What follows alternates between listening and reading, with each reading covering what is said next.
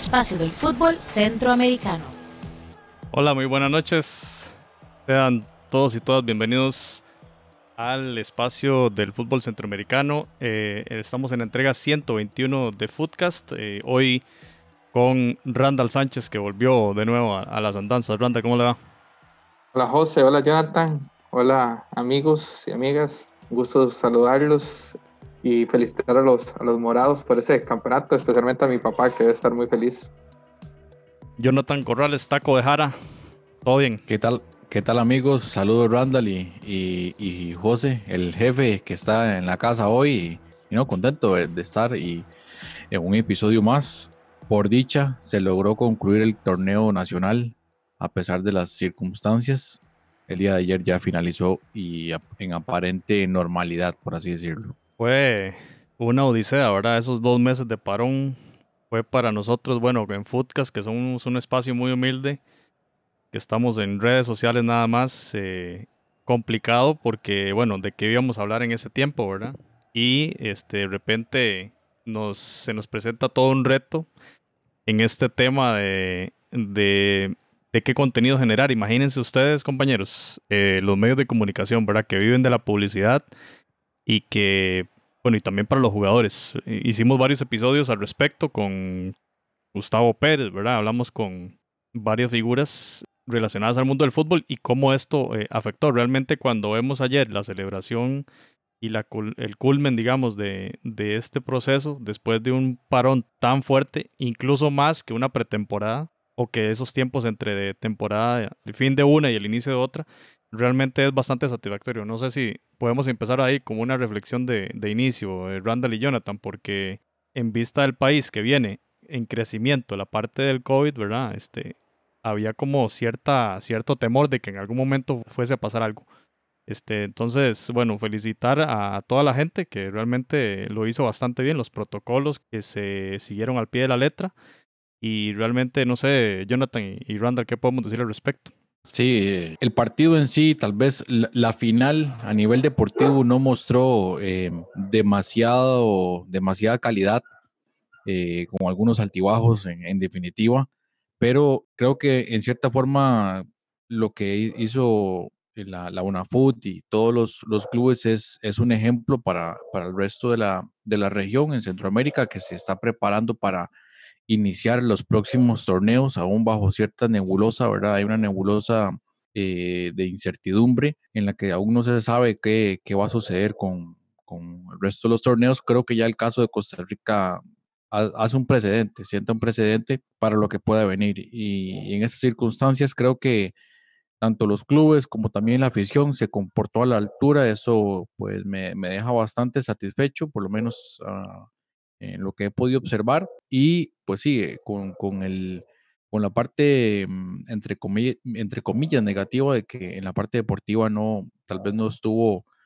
muy, muy alto el nivel. Definitivamente el parón dio un, tuvo un impacto importante en el rendimiento de los jugadores de todos los equipos. Absolutamente todos los equipos vieron, vieron un impacto y al final de cuentas el equipo que fue el más regular durante, la, durante el torneo es el que sale campeón. Entonces, eh, también, además de eso, el torneo le hizo justicia al mejor equipo que fue el Deportivo Saprissa. Y nada, o sea, realmente pues felicitarlos porque han, han, estado, o sea, hicieron un trabajo muy profesional y han sacado la tarea. Randall, ¿usted cree que es justo campeón Saprissa? Los números lo dicen. Eh, aquí no hay, que, no hay que ser mezquinos o como algunos periodistas que han querido subestimar otros campeones del pasado, ¿verdad? Eh, yo creo que hay que ser, hay que ser justos. Si quedó campeón es porque, porque lo mereció. Entonces, eh, creo que, como lo dijo Mariano Torres, ganaron una semifinal 6 a 3 y ganaron una final 3 a 0. Y encima quedaron en primer lugar. Entonces, independientemente por aquello del, de la chota y que Centeno sacrificó su estilo y que eh, jugó más defensivo y recatado y esperando, yo creo que eso es lo de menos. Porque en fin y al cabo, y los números avalan al campeón y me parece que Saprissa es un justo vencedor, porque lo mismo que sucedió hace unos años cuando Saprissa perdió una final contra San Carlos, todavía el, mérito es más, es más grande porque ni siquiera, ni siquiera llegó a la final. O sea, esto es una final, fue una final de segunda, de segunda fase. Entonces, podemos decir que, que aún teniendo un colchón que era dos partidos más en caso de no, de no sacar avante esta, esta serie, aún así Saprissa lo logró. Entonces yo creo que en este momento no hay que ser mezquinos y, y decir que realmente el, el, que gana es el, es el mejor, independientemente de las formas, los medios, si caen mal, si caen bien. Yo creo que, que eso sí, sí es de un, de un, de justo ganador. Y José, lo anterior también, yo quería felicitar a la, a la UNAFUT, ¿verdad? Y tanto a la UNAFUT, a la Federación, a las autoridades de salud desde, digamos, del país que lograron ponerse de acuerdo porque no es tan fácil haber hecho un protocolo, haberse arriesgado para llevar a cabo un campeonato, independientemente si habían intereses comerciales y toda la cuestión, que todo, el mundo los tiene, pero realmente creo que, fue un éxito y, eso creo que puede dar una, un antes y un después también para que todos nuestros hermanos de Centroamérica también puedan renovar sus ligas y, demostrar que todos, todos en el área tenemos la, capacidad para poder hacer cosas bien a pesar de la situación difícil que estamos pasando. Sí, ahí estamos viendo noticias, Jonathan y Randall, de, de, otros, eh, de otras federaciones de, del área centroamericana que están todavía discutiendo si van a hacer el, el, próximo torneo, que ya estamos, bueno, ya normalmente iniciaría a finales del mes de julio, que estamos ya, mañana empieza el mes 7 del año, ¿verdad? Y pues eh, tienen que definirlo rápidamente porque las, las pretemporadas y toda la planificación deportiva es, es bastante importante. Así que yo comparto con ustedes esa posición de que el campeonato de Costa Rica, a pesar de que, bueno, en algún momento yo criticaba a la UNAFUT de que no tomaba rápidamente la decisión de, cancelar el, panorama COVID, se veía bastante complejo para realmente este, poder desarrollar el, resto del torneo. Pero creo yo que nos dejaron callados, como dice, ¿verdad? Este, hicieron un buen protocolo, no salió ningún caso positivo, más allá de aquel rumor de Jürgens Montenegro, jugador de Jicaral, que dichosamente no pasó, no pasó a más, que fue solo eso, fue solo un rumor. Este, Jonathan, hablemos un poquito de la evolución de, del paté. Se criticó bastante, ¿verdad? El tipo de, de juego que desempeñaba, el manejo del equipo, que no tenía un, un segundo equipo quizá con, con, con, fuerza, ¿verdad? Ese relevo, ese fondo de armario. Y nos presenta una cara muy diferente después del parón, ¿verdad? Eh, y ahora en las finales también. Saca bastante bien a Cartaginés eh, a pesar de que esas últimas fechas a prisa parecía que resbalaba, especialmente jugando en casa, y saca bastante bien también al, a Liga Deportiva La Jolense. Entonces hablemos tal vez una reflexión ahí sobre el Paté Centeno y, y cómo cierra el campeonato.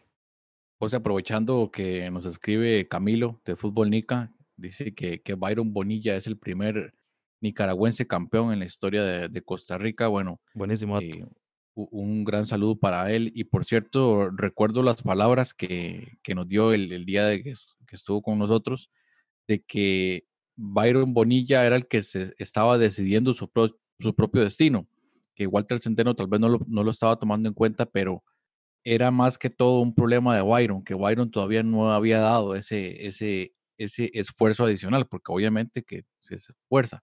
Y yo creo que eso se vio compensado o recompensado ahora en la fase final, donde Byron Bonilla fue pieza fundamental en las semifinales y también eh, las participaciones que tuvo, por lo menos en el partido de ida, tuvo participación de la final. Un gran reencuentro. Creo que fue Saprissa, como, como hemos visto, y ya lo vamos a comentar un poquito, tuvo problemas en, eh, para los cambios. O sea, como que la banca no era tan amplia, pero Byron Bonilla le dio un, un gran aire para las etapas complementarias y en definitiva fue punto altísimo en Saprissa, por lo menos después de, del parón o el reinicio, eh, punto alto en el Deportivo Saprissa. Y usted lo, lo, describe muy bien, Saprissa tuvo un cambio completo, eh, no tanto en el sistema táctico, sino en la idea de juego, que fue resguardarse un poco más atrás, bloques un poco más cortos, y intentar hacer daño al rival eh, mediante el juego largo, contraataque, buscarle los puntos débiles al rival, los espacios, a dónde iban a dejar más espacios, cuáles eran los eslabones más débiles en las sagas defensivas rivales y sacaron provecho contra Cartago.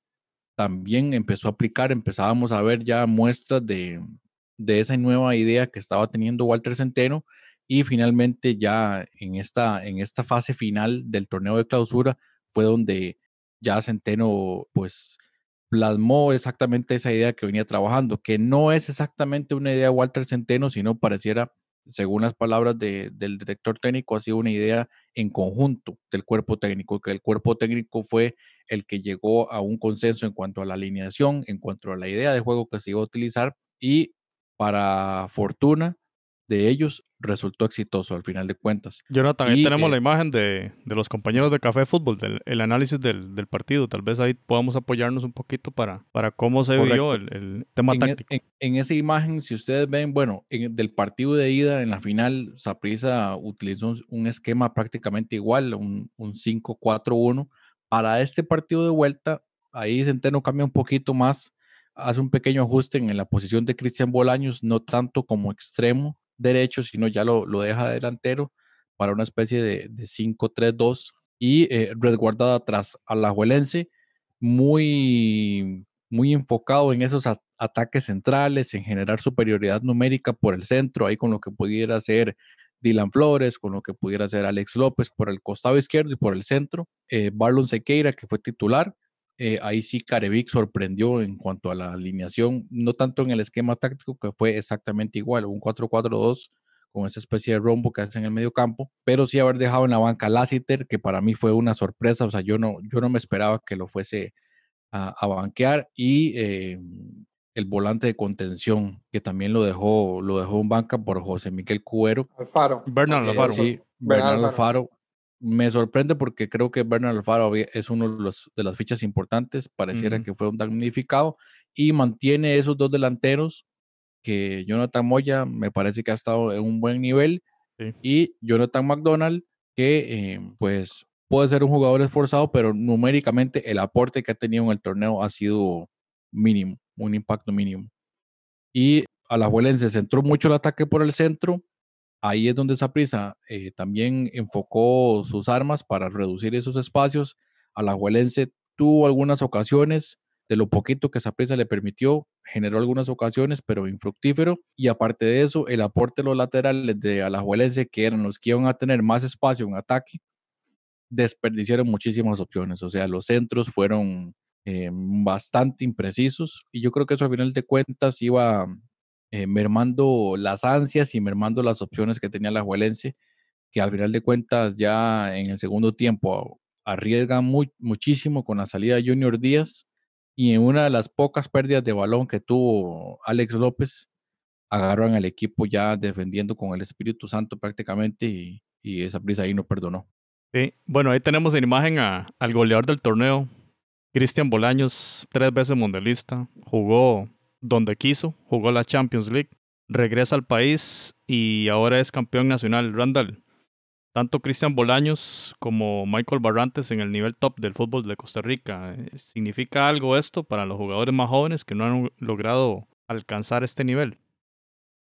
Es que es un nivel, digamos, que se ha alcanzado a través de un proceso que ellos han tenido en los años. Recordemos que Cristian Bolaños eh, se va de Costa Rica, as- digamos, logrando hacerse un nombre con el equipo. No lo vendieron tan, tan pronto, o sea, no, no, digamos, como ahora que muchacho que sale, muchacho que quieren ya colocar en Europa. Cristian Bolaños tuvo ese proceso con Saprissa, fue exitoso con Saprissa, eh, se va para Noruega, si no me equivoco. De Noruega digamos, pasa a Dinamarca, o sea, jugó Champions League, jugó UEFA Europa League, ha jugado, eh, si no me equivoco, tres mundiales.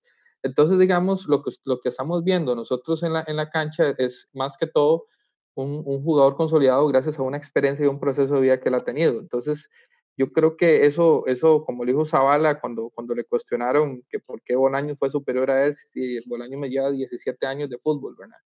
Y a eso le sumamos un Michael Barrantes que también tal vez no es tan vistoso. Yo creo que Michael Barrantes hasta ahora se le está reconociendo realmente la calidad de jugador que es sin que se le subestimara, ¿verdad? Pero Michael Barrantes eh, es un jugador también que también ha tenido un proceso, pues, estuvo en Punta Arenas, si no me equivoco, ¿verdad? Y, también en, Noruega hizo una carrera, jugó en China, estuvo en el Mundial de, Brasil.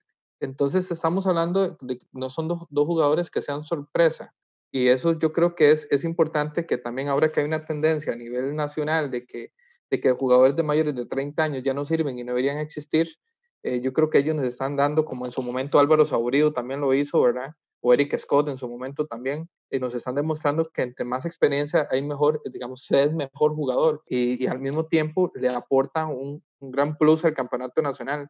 yo pienso que esa fue la clave de Saprisa sobre, sobre Alajuelense. O Saprisa, digamos, a pesar de que, y yo lo dije en, en la serie contra Cartago, Saprisa tiene un 11, un 11 superior a todos. Lástima que no tiene un segundo equipo, digamos, en eso sí considero que, que, que se queda un poco corto. Pero ese 11 era un, un, equipo bastante experimentado, acostumbrado a jugar finales, que no se iba a dejar amedrentar. Barrantes se quebró un dedo prácticamente medio partido y, y fue prácticamente grotesca esa imagen eh, donde el dedo se lo están enderezando. Y yo, sinceramente, yo me revolqué en el yo Pensé que iban, que iban, a sacarlo en ese momento. Hasta negligente se vio la situación, pero eso habla muy bien del coraje del jugador, que no solamente, no solamente es la calidad, sino también esa, ese liderazgo y esa capacidad. Barrante sacó prácticamente una bola que creo que un remate de Alex López frente a Bocajarro.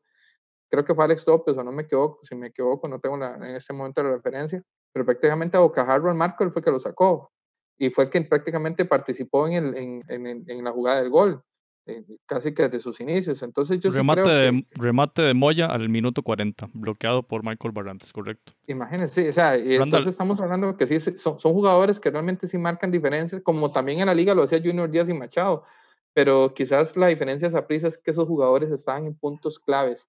Eh, Barrantes ordenando una defensa, Mariano Torres en una media cancha, Bolaños en una delantera, o sea, un Ariel Rodríguez adelante, o sea, creo que pieza en ese sentido sí era más equilibrado en cuanto a eso de experiencia. Y mantuvo un rendimiento constante, esa, esa, disculpa Jonathan, esos jugadores, interesante también que el trabajo de Víctor Cordero como gerente deportivo, que ahora se anuncia ya los, el regreso de Colindres, el regreso también de, bueno, Jimmy Marín, que había pasado por las ligas menores de Zaprisa, si no me equivoco, y la incorporación de Johnny Acosta, que digamos que van en el perfil del tipo de jugador que está mencionando eh, Randall, que fue lo que buscó prisa y que lo maduró bastante bien para este torneo. Antes de darle la palabra a Jonathan, eh, Camilo Velázquez, bueno, saludarlo, como usted lo indicaba, son nuestros amigos de, Nicaragua, y Camilo menciona que le sorprendía la disposición táctica del Saprissa y especialmente la presencia de Esteban Rodríguez en la mitad de la cancha.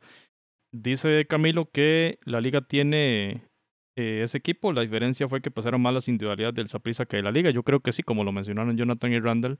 La liga tuvo poca pegada, sino que ninguna pegada. Daba, daba pena realmente, Jonathan, este, los centros que vimos desaprovechar tanto a Salvatierra como a Zavala, ¿verdad? Jugadas bien elaboradas, había, había buena elaboración de Liga Deportiva Alajuelense, tenía esa prisa echado atrás pero la finalización, ese último cuarto de cancha, la liga lo, trabajó bastante mal. Eh, Jonathan, no sé si con el equipo que tenía la Joelense pudo haber hecho algo más. Yo creo que sí, o sea, yo creo que eh, a la Juelense pudo haber hecho más, tenía jugadores para, para haber hecho un poco más de peligro.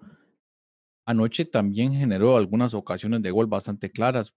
Recuerdo una de Alex López, que era por lo menos una, una ocasión bastante importante de anotar y así sucesivamente otras, otras chances, sobre todo esos centros, esos centros son donde tenían espacio de sobra, incluso para llegar a línea de fondo o centrar de una, una forma adecuada y al final de cuentas eh, no, no, lo lograron hacer. Sobre lo que decía Camilo de, Esteban Rodríguez, eh, muy bueno, la verdad, sí, muy bueno, eh, en una posición, sorprende primero Centeno o su cuerpo técnico, el que sea que haya sugerido colocarlo de titular, y aparte de eso le dio ahí un equilibrio.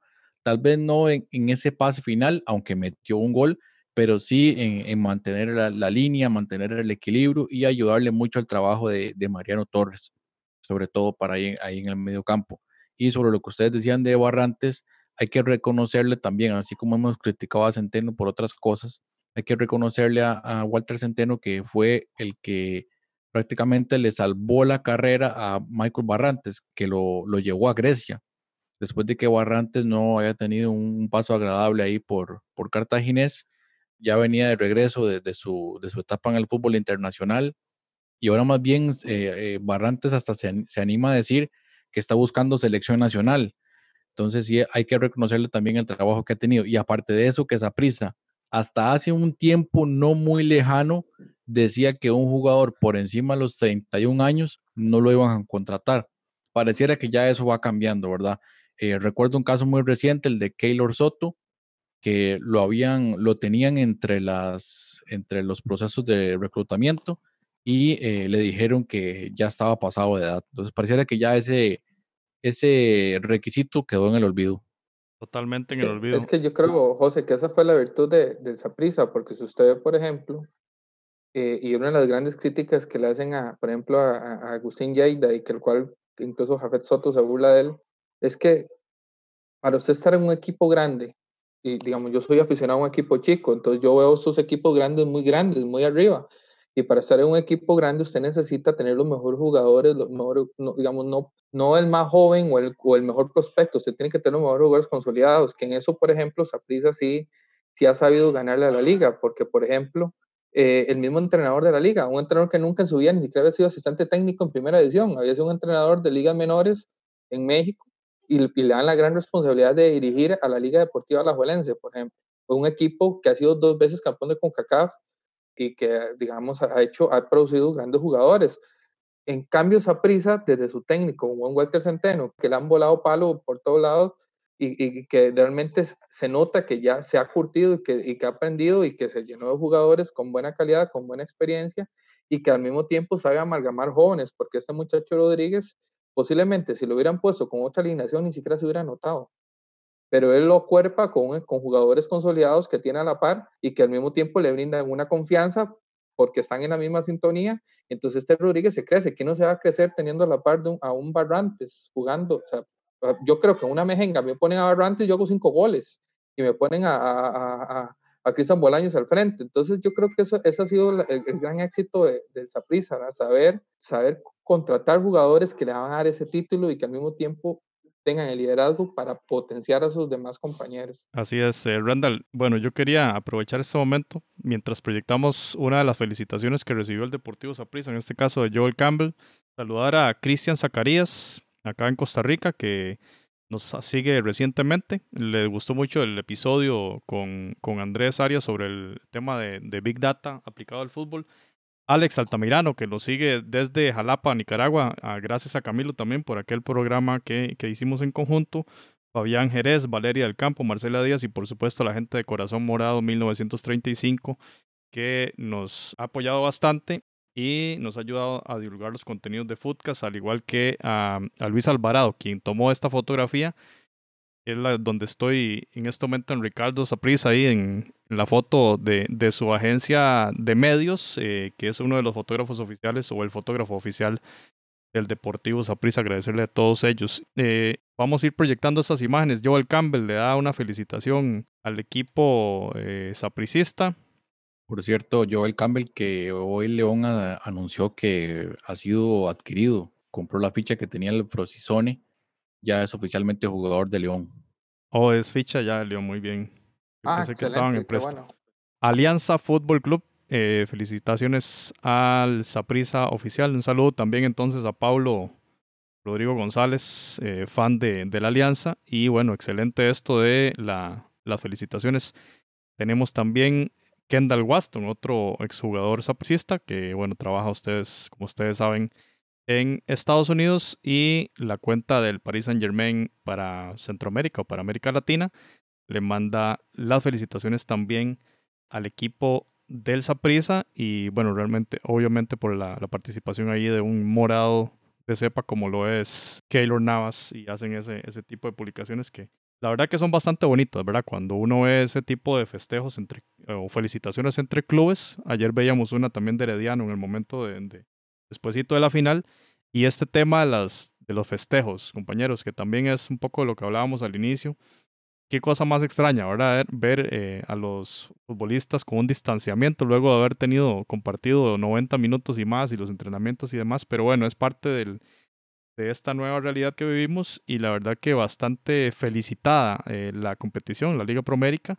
Inclusive, bueno, quienes ayer vimos la transmisión en ESPN, Fernando Palomo y, y Andrés Agulla hacían, conversaban un poco de, de esta situación de, de, los protocolos que la verdad que han sido, digamos que un, un elemento importante de resaltar a la liga costarricense. Y a diferencia de la liga nicaragüense, que en el momento en que se disputaba su final no había nada en América, ya, ya hay otras competiciones en, en, Europa, por ejemplo. Entonces la liga de Costa Rica, digamos, no tuvo esa, esa exposición que pudo haber llegado a tener en su momento la liga nicaragüense, pero sí que este mensaje más la transmisión de ESPN para Estados Unidos, México y todo Centroamérica le dio un realce muy importante a la competición costarricense. Y qué bueno que existe el Internet porque los apricistas se deshicieron en memes, ¿verdad?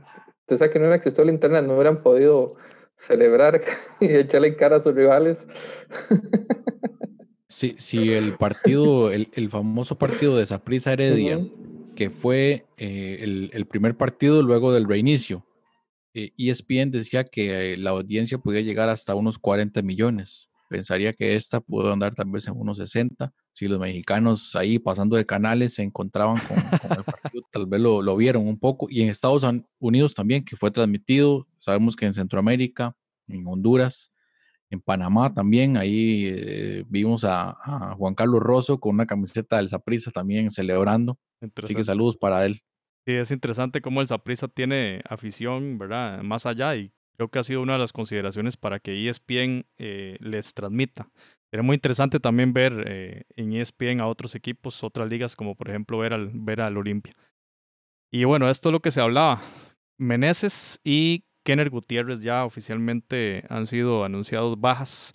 Liga Deportiva Alajuelense ayer, Agustín Lleida decía que ya tenían el 95% de la planilla contratada para la siguiente temporada. Por supuesto que fue un baldazo de agua fría para un liguismo que venía enardecido por esa derrota tan dolorosa contra el Saprissa y saber que casi que todos los jugadores que, que jugaron esta final este, van a permanecer en el club. Pero bueno, ya son dos salidas importantes, compañeros, este, en el sentido de que se critica bastante a ellos dos y hay otras fichas más, otras figuras también que han sido bastante cuestionadas. Y aquí la imagen de nuestro compañero Orlando González, eh, seguidor del cartaginés, que dice, no me extrañaría que anuncien a Kenner en el cartaginés. Bueno, ahí hay un defensa central o un defensa así, central fue lo que jugó más que todo en su última etapa con el Ajolense, pero sabemos que ha jugado también en otras posiciones. Incluso, incluso no me extrañaría tampoco un equipo como Herediano.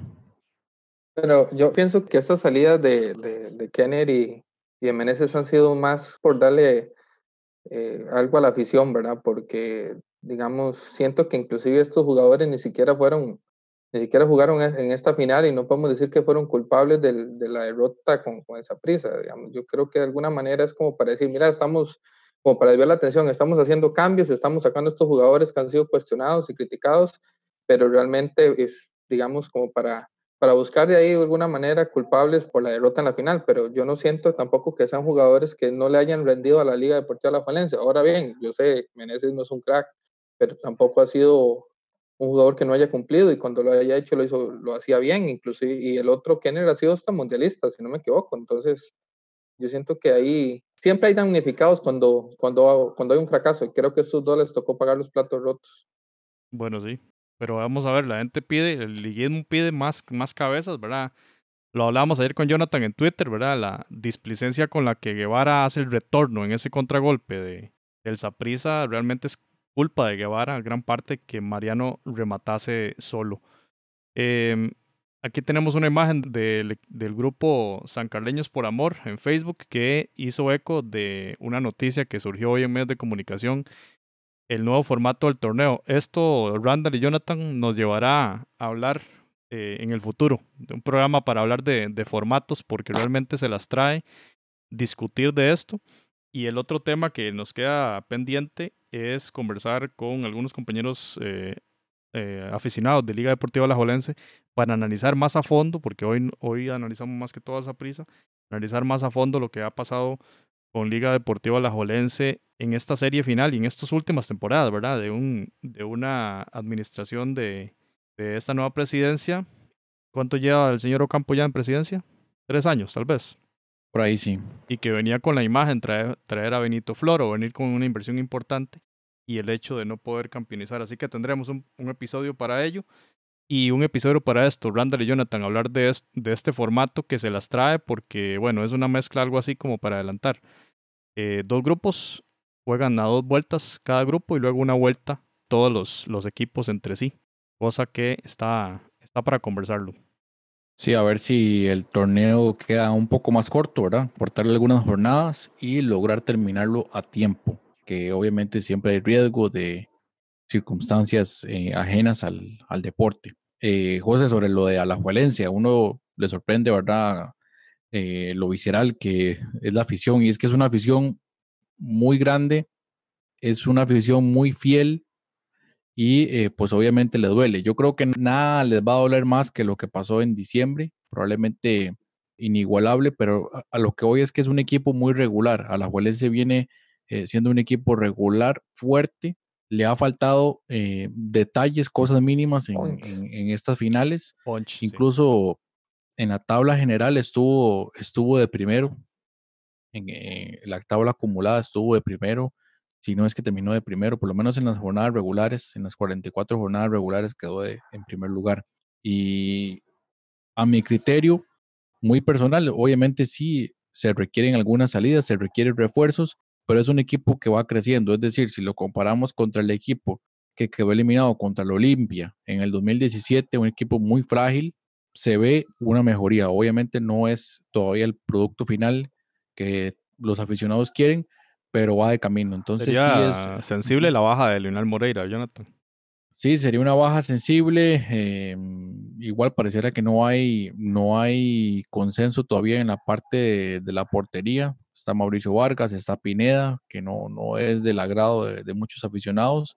Pero al final Leonel Moreira sacó la tarea, ¿verdad? Después de muchas críticas que recibió, al final termina siendo punto alto en Alajuelense. Ayer fue el mejor jugador de Alajuelense para mi gusto. Em, bueno, y hay que conversar sobre eso porque la Juelense va a disputar liga con CACAF. No es poca cosa porque sí me parece que va a estar obligado la Juelense a ganar, a alzar esa copa para un poquito ir, ir mejorando esa racha. Y aquí tenemos la noticia de hoy que mencionaba Jonathan, el Club León. Bueno, en este caso el femenil hacía el, enlace con o el retweet del, de la cuenta principal del club masculino, en la cual se anunciaba el fichaje de Joel Campbell o la la contratación que mencionaba ahora Jonathan, que me parece un, detalle muy importante. el Frosinone, porque sí, eh, me imagino que era una ficha cara, ¿verdad? Ahí tienen que haber pagado. Yo, él ha cumplido, digamos, hay veces aquí son, en este país, un poco críticos con él, pero yo seguía mucho los partidos de León, además de que los transmitían por, por cable, y, creo que Joel punto alto en el León, realmente un jugador muy tranquilo y muy, muy equilibrado y realmente de equipo, no es un un individualista como el Joel que conocemos más jovencito, ¿verdad? Y, un Joel que, bueno, es, un buen equipo, Randall León, y juega, juega bastante bonito, una afición bastante, es un histórico. bastante leal. Y ya para... tiene un buen grupo, un buen grupo inversor atrás, que es el mismo grupo Pachuca, que es un grupo que sabe trabajar muy bien la parte organizativa y que son realmente modelo a nivel, incluso hasta mundial.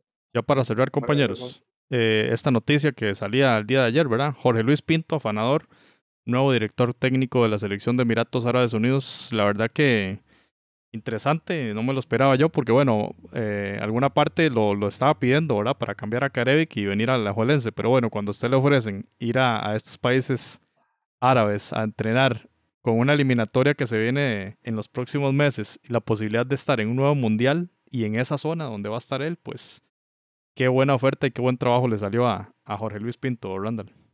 Sí, sí, yo creo que ya, ya Jorge Luis Pinto, ya por la edad, yo creo que ya están pensando en, porque en el pasado este reto se los hubiera rechazado, porque él era más competitivo, entonces, inclusive cuando vino a asumir la selección de Honduras, a él le habían salido también otras opciones, pero él, digamos, el, reto, la posibilidad de ir a un mundial. Todos sabemos que Emiratos Árabes desde el 90 no va a un mundial en, en, a nivel de Asia y que tiene que competir con potencias como Corea y como Japón y que realmente son muy pocos cupos los que van, pero yo creo que ya, ya, ya los años... Y Australia, y Australia que disputa en esa Australia.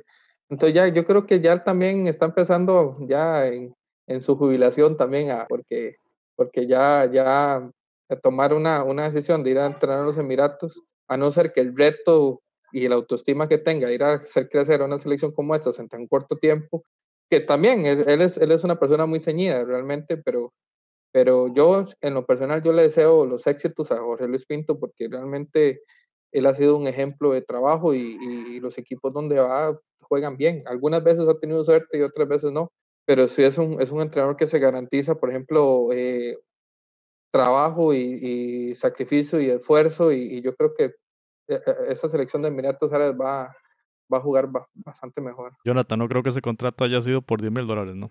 No, no, no. Y aparte de eso, bueno, yo que veía de vez en cuando los partidos de Emiratos Árabes, por supuesto, para seguir al gran Omar Abdulrahman, pues ahora tengo una, una razón más por, para ver los partidos. Va a estar interesante. Me, me va a llamar la atención qué va a hacer Jorge Luis Pinto con, con Don Omar ahí en, el medio campo. Don Omar, pero, pero el jugador. Don Omar, pero Abdulrahman. Este, este, sí es, este es un crack. Este es un crack. Es uno de los mejores jugadores de, de Asia y la verdad es que me, me, va a llamar mucho la atención. Por cierto, había algunos amistosos ahí interesantes eh, que estaban programados y más las eliminatorias al Mundial que se suponía que iban a empezar en octubre. Habrá que esperar. Vamos a ver qué, qué va a pasar. Habrá que preguntarle a Omar si él, si él se imagina que en un país de Centroamérica hay un admirador de... Sí, interesante. Sí, sí. Y vamos a ver cómo le va cómo le va a Pinto con el tema disciplinario ahí en, en esos países. Randall como antropólogo conocerá que son países de, donde la disciplina es bastante eh, una forma de vida, ¿verdad? En esos países árabes. Saludar a David Mendoza Corrales, acá en Ciudad Quesada, y a Ricardo Suazo, eh, nicaragüense, que nos ve desde Miami. Gracias a Ricardo, gracias a Camilo que estuvo en el programa. Gracias Randall, gracias Jonathan. Nos quedan en el tintero muchos temas. Felicidades al Deportivo Saprissa por este título número 35. La verdad que es uno de los clubes eh, más ganadores, eh, no solo del área centroamericana, ahí lo, lo veíamos en datos de Gerardo Coto, que se comparaba ya con en ese top 10 de, de grandes equipos de América eh, respecto a los títulos obtenidos en las ligas domésticas. Eh, Jonathan Corrales, muchas gracias. No, gracias a, a, ustedes como siempre por invitarme a, a, este, a este programa y aquí vamos a estar para el próximo episodio. Randall Sánchez, qué bueno que nos acompañó hoy.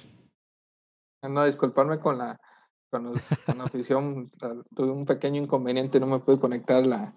Y me contaron que estuvo muy bueno ese episodio, realmente, bueno, y lo vi también, no es que me contaron, también lo vi en, en diferido, pero realmente los felicito, estuvo excelente y se ve que no me necesitan todo el tiempo, entonces ahí los puedo dejar descansar de vez en cuando.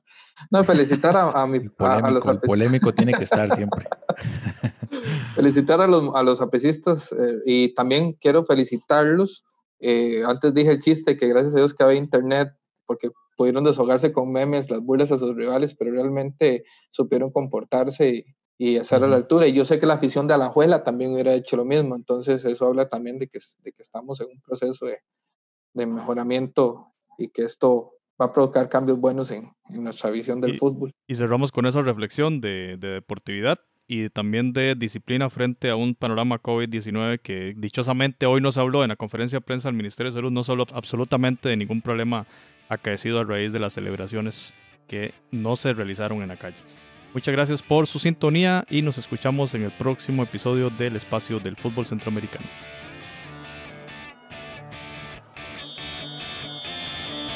Footcast, el espacio del fútbol centroamericano.